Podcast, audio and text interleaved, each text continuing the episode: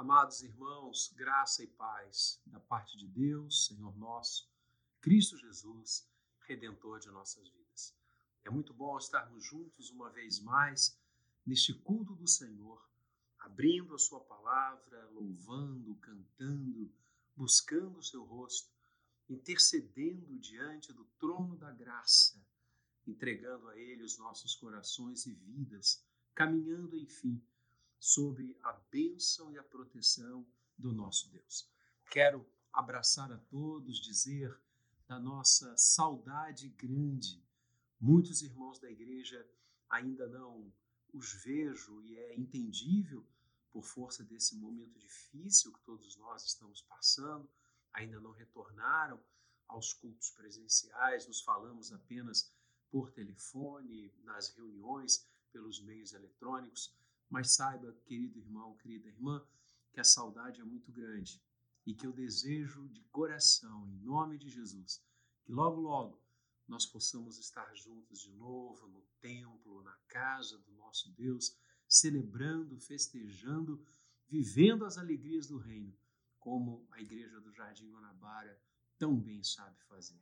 Quero também deixar o nosso abraço, o nosso carinho a todos que estão conosco que ainda não são membros da igreja, mas têm acompanhado vivamente, intensamente os nossos cultos, tanto das 10 quanto este das 19. Irmãos e irmãs, queridos e queridas, preciosos, preciosas ao coração de Deus e ao nosso, queremos que você se sinta muito à vontade no âmbito da igreja do jardim, pois é a casa do Senhor, é a casa do nosso Pai. Quero nesta noite começar a estudar com você uma temática que nós já conversamos algumas vezes na nossa comunidade, mas é um texto tão rico, tão pleno de ensinamentos, que nunca é demais revisitá-lo. Pelo contrário, é sempre de menos. Estou me referindo ao bendito texto conhecido como as Bem-aventuranças, que Jesus ministrou logo no início do Sermão da Montanha. Então, abra aí a sua Bíblia em Mateus, capítulo 5, essa é a passagem que vamos usar.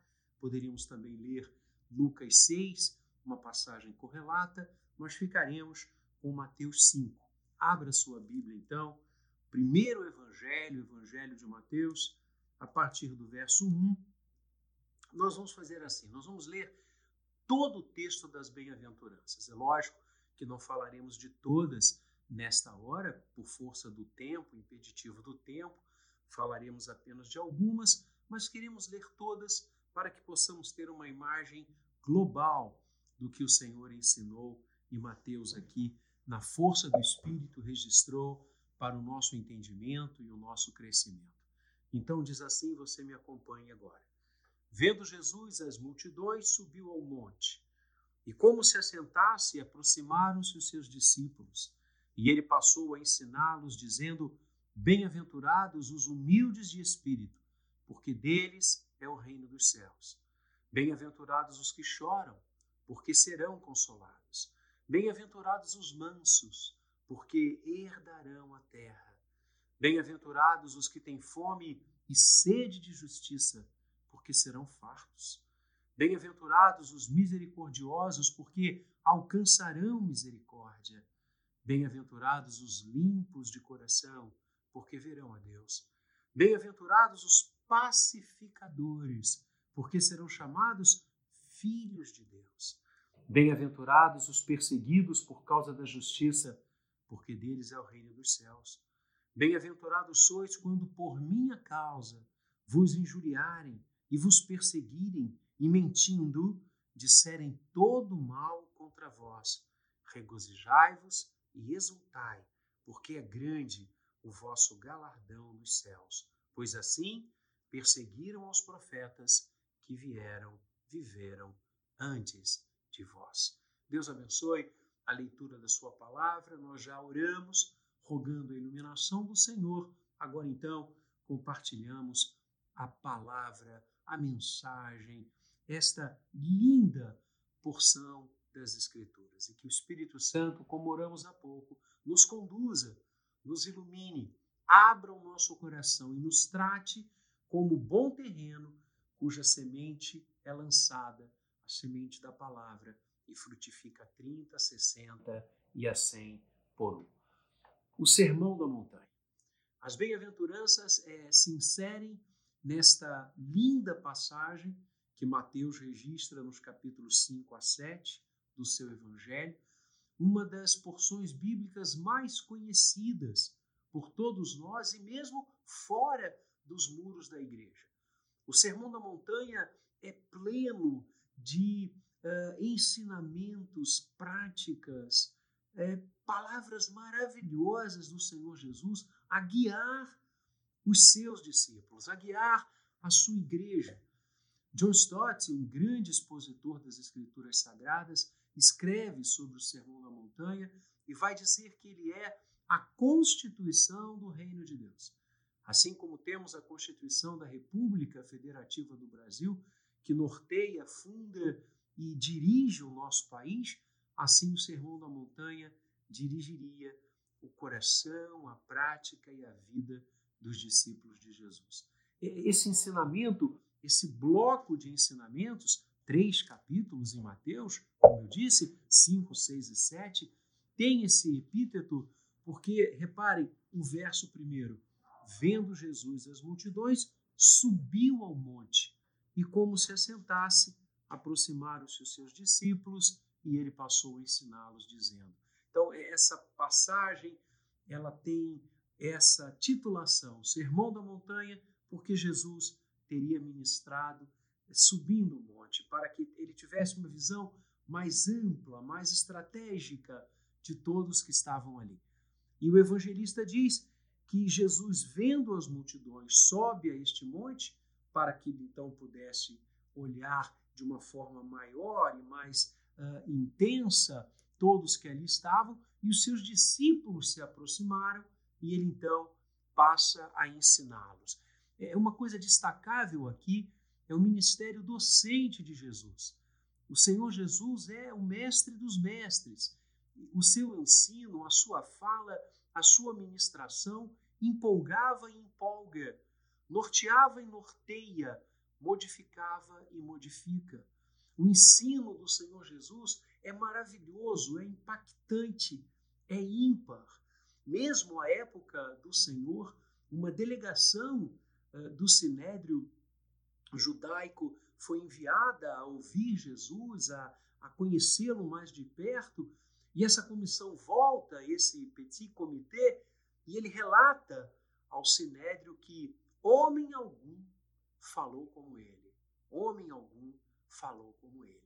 De fato, o Mestre, aquele que é e está acima de todos, pois é o Rei dos Reis, o Senhor dos Senhores, o Verbo de Deus que se fez carne e habitou entre nós, tem muito a nos dizer.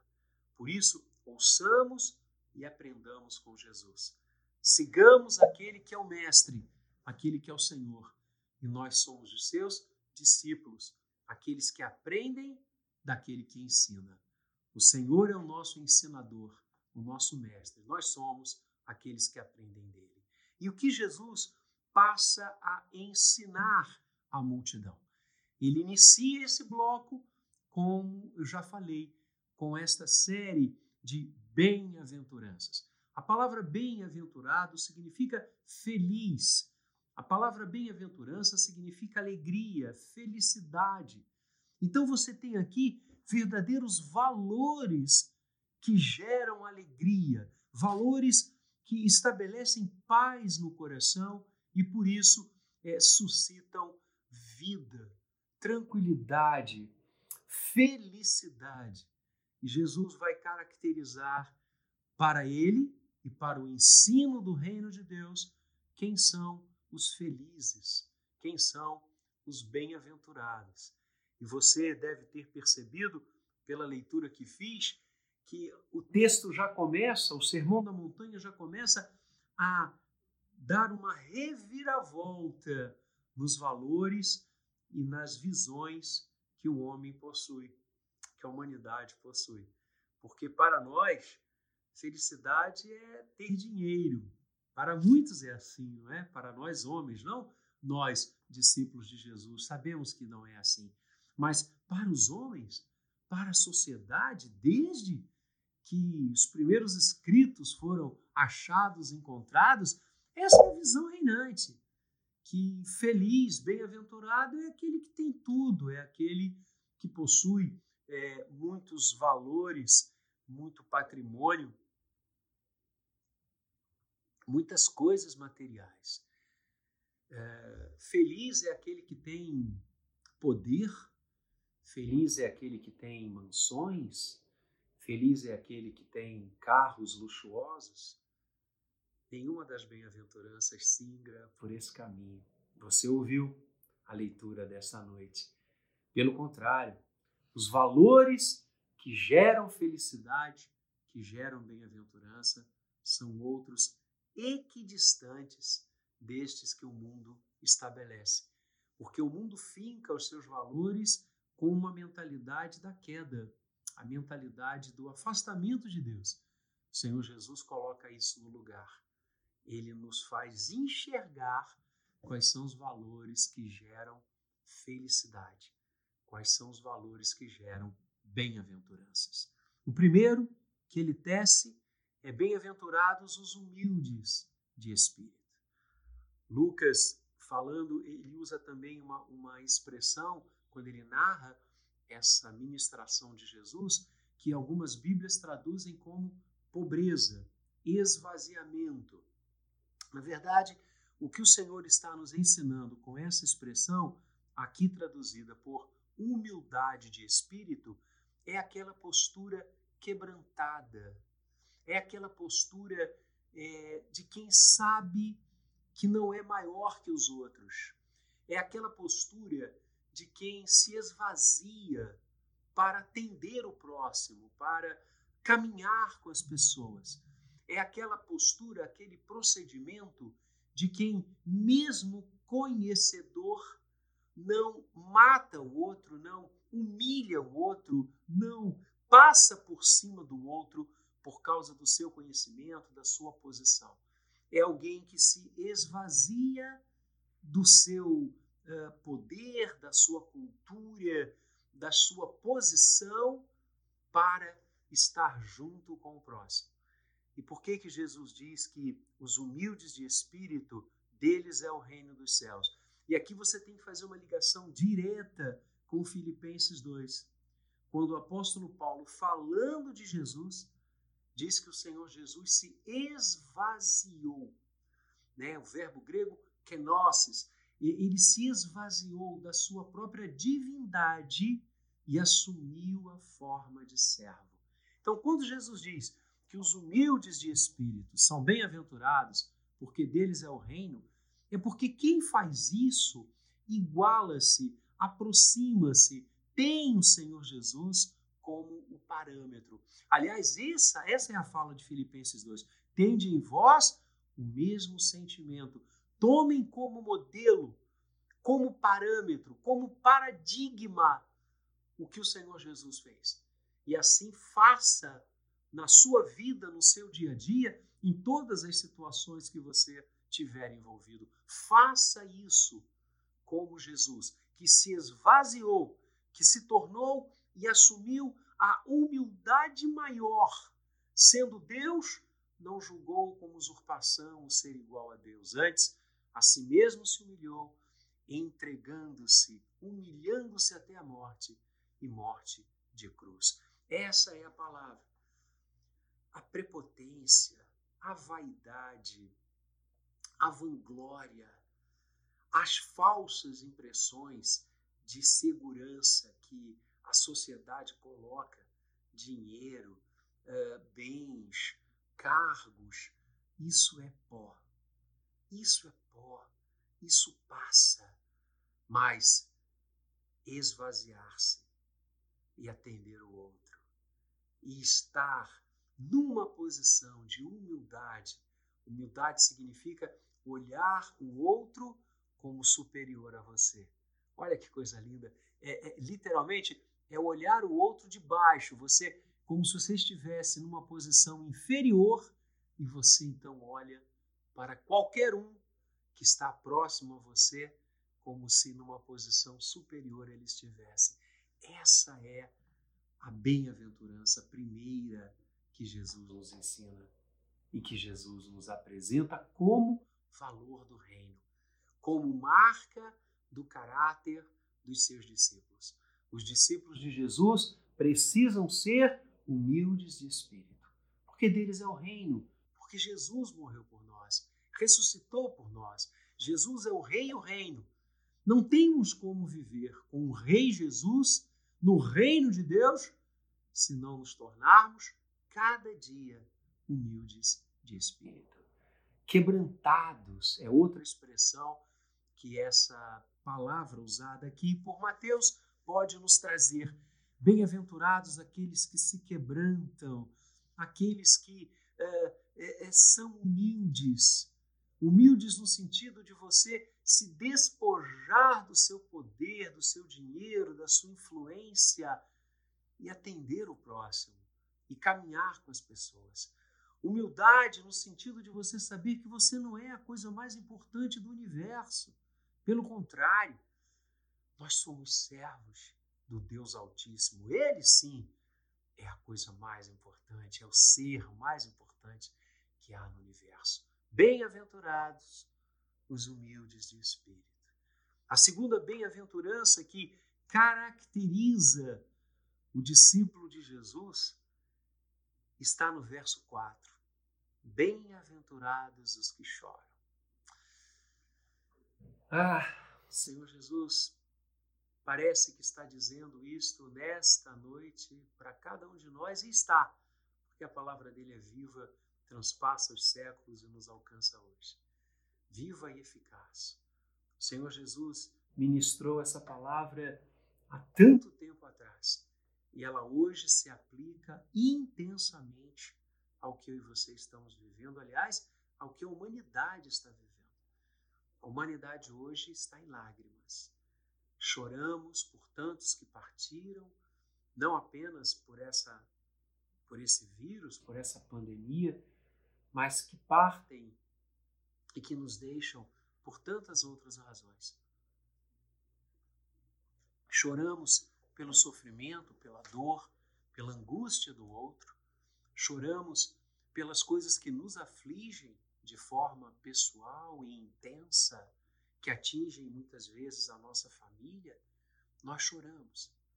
E Jesus sabe disso. Jesus andou as nossas estradas, caminhou os nossos caminhos, viveu as nossas dores. Jesus envolveu-se com tudo que eu e você nos envolvemos. E ele venceu para a glória de Deus. Como diz a palavra, ele, sendo tentado, não pecou. Pelo contrário, venceu as tentações, mostrando o caminho que é estar nele e vencer também todas as agruras, todas as tentações, todas as provações. Mas vejam, e é isso que eu quero chamar a atenção de cada um de vocês nessa noite. O Senhor Jesus não está dizendo apenas que somos bem-aventurados por chorar. Nós não somos bem-aventurados porque sofremos. A bem-aventurança é outra. Assim como os humildes de espírito são bem-aventurados porque deles é o reino, Jesus está ali, nós com ele, assim também a bem-aventurança não é por força do choro, mas sim pelo consolo que os que choram terão. Bem-aventurados os que choram, porque serão consolados. A bem-aventurança reside no consolo. E nós temos chorado. E como temos chorado. Mas, olha que lindo. Você e eu somos e seremos consolados. Consolados por quem? Consolados por que situação?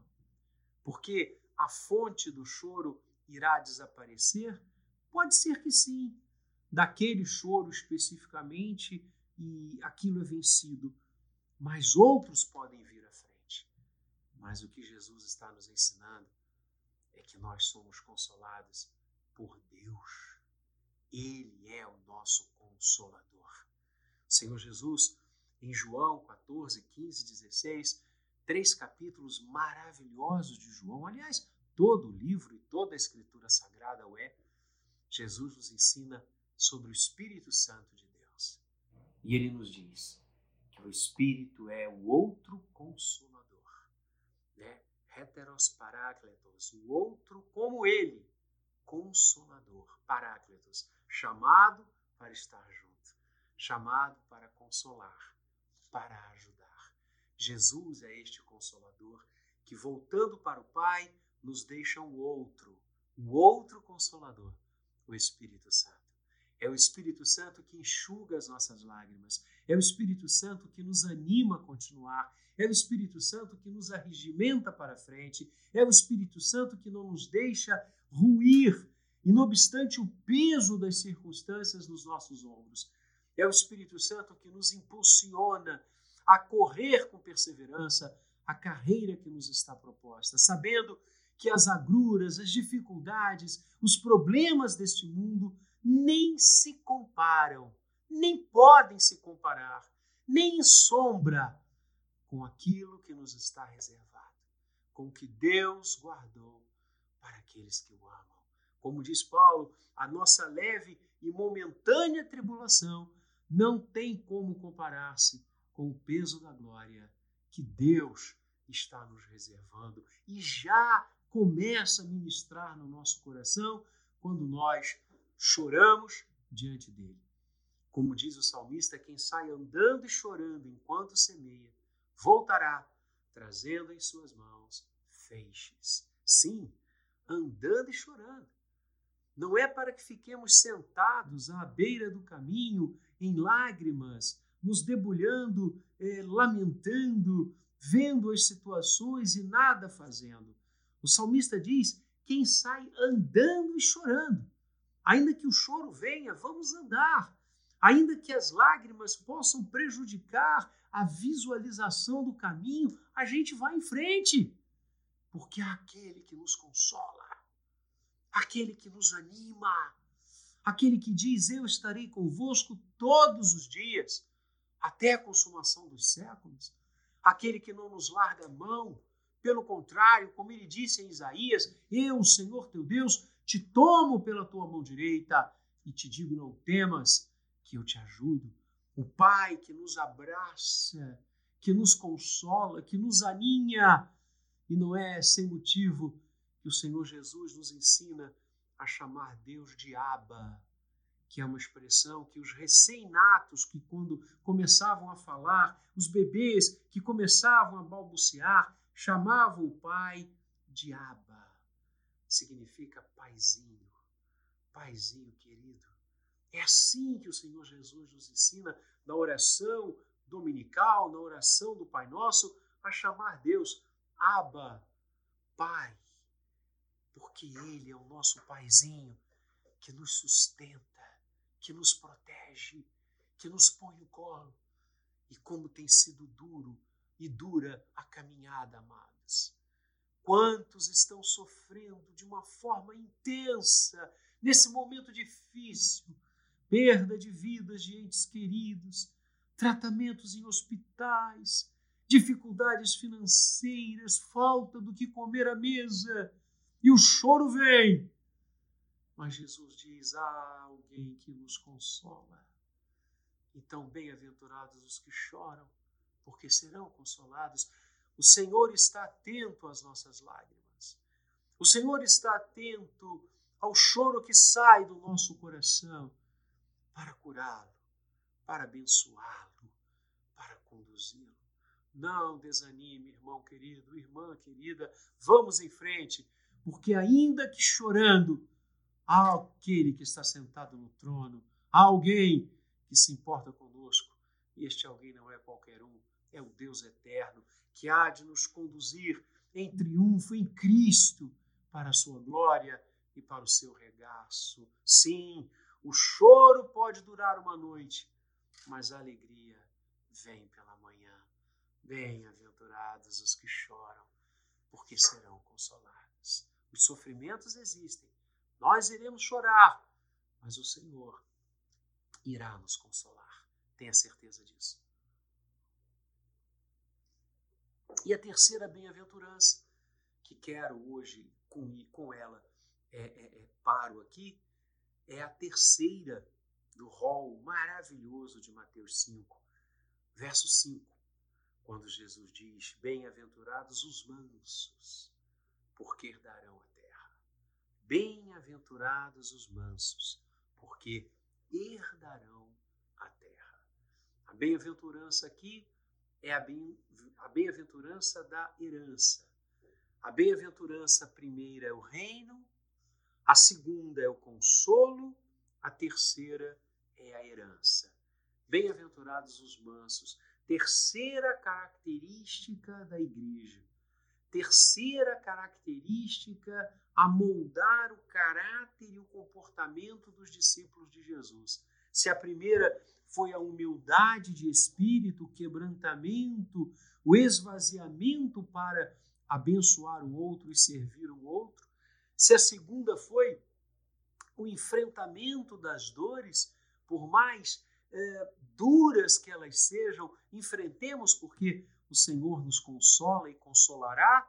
A terceira é a mansidão. Bem-aventurados os mansos.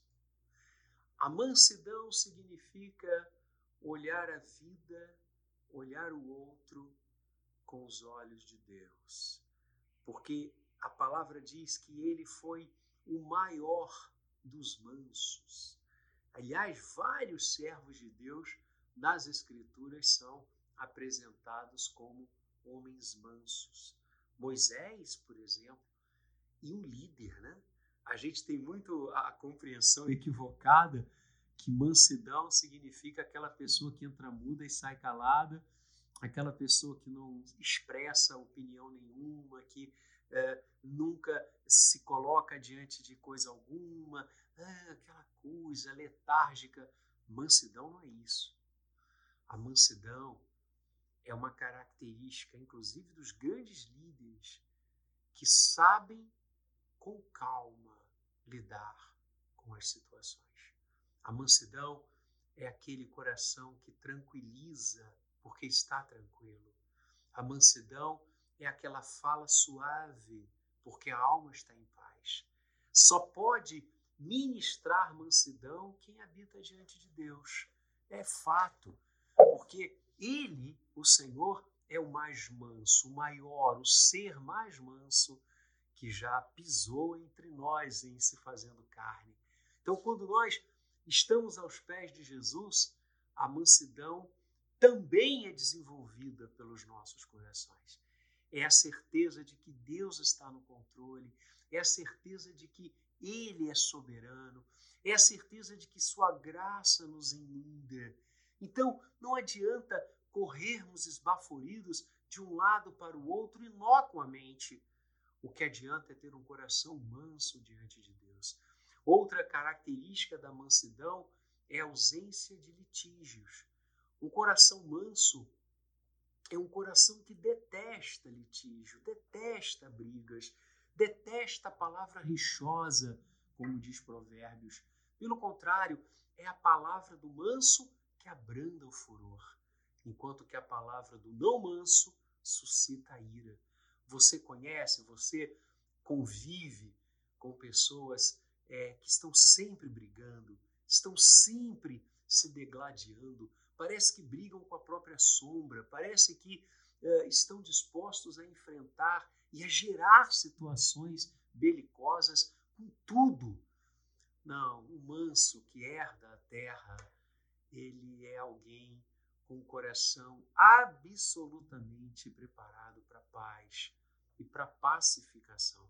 Aliás, uma outra bem-aventurança que Jesus vai tecer aqui mais ao final do texto é a bem-aventurança que repousa sobre os pacificadores. Então, queridos, eu e você precisamos viver de forma mansa, de forma tranquila. Por quê? Porque sabemos que nós não estamos sendo conduzidos pelo acaso. Sabemos que não estamos sendo tangidos é, é, é pelos ventos da vida.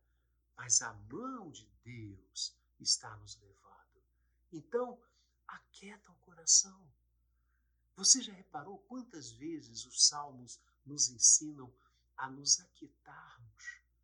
Aquietai-vos e sabei que eu sou Deus. Entrega o teu caminho ao Senhor, confia nele e o mais ele fará.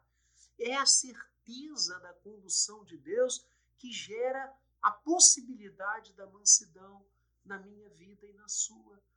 A mansidão lança os nossos olhos na esperança. Por isso que a falta de mansidão geralmente está atrelada ao desespero. Vamos entrando em desespero, as pessoas vão se desesperando e explodem, estouram.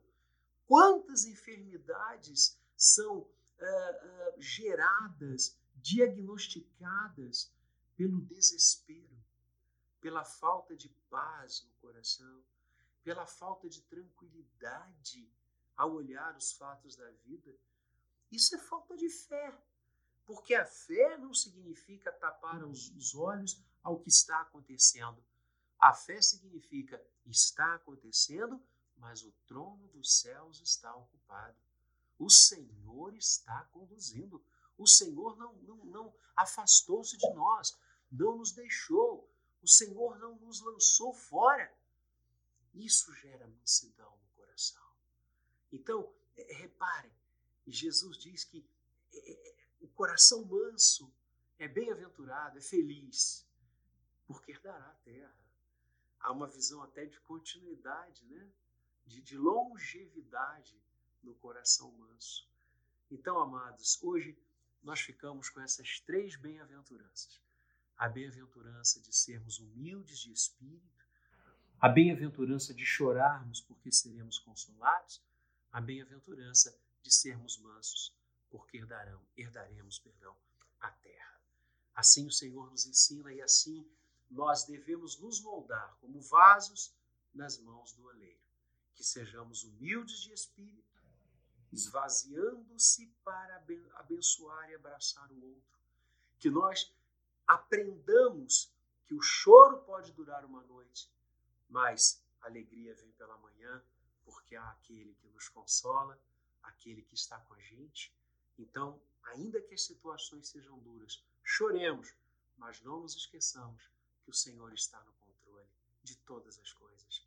E como Jesus foi manso, sejamos nós também, nos afastando de querelas, de rixas, de momentos eh, belicosos, de discussões inúteis, mas que o nosso coração esteja em paz, pacificado pela justificação que o Senhor obteve na cruz e no túmulo vazio para cada um de nós.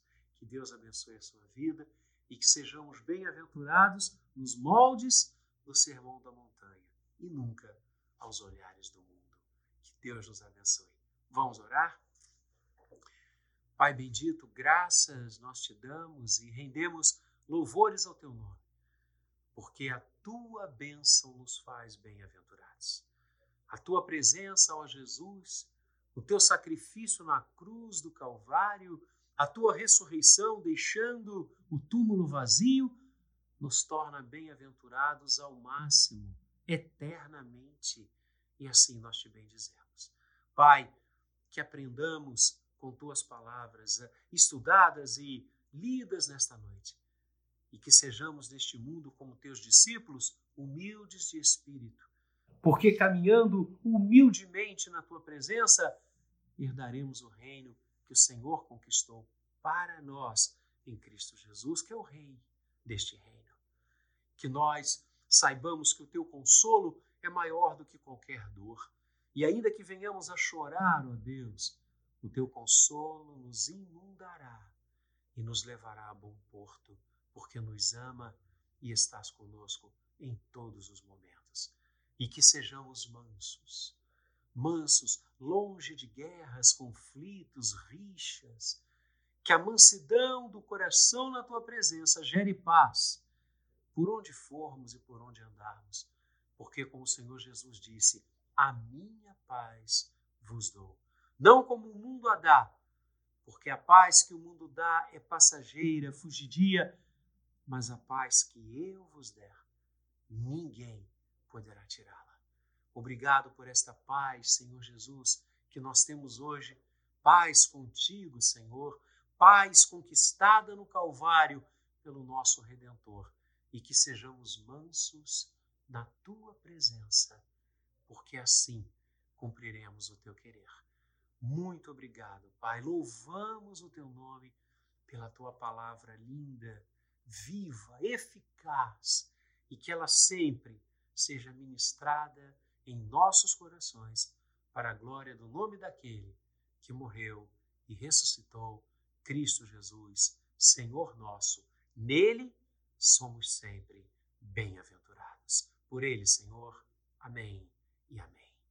Deus abençoe a sua semana na graça do Senhor.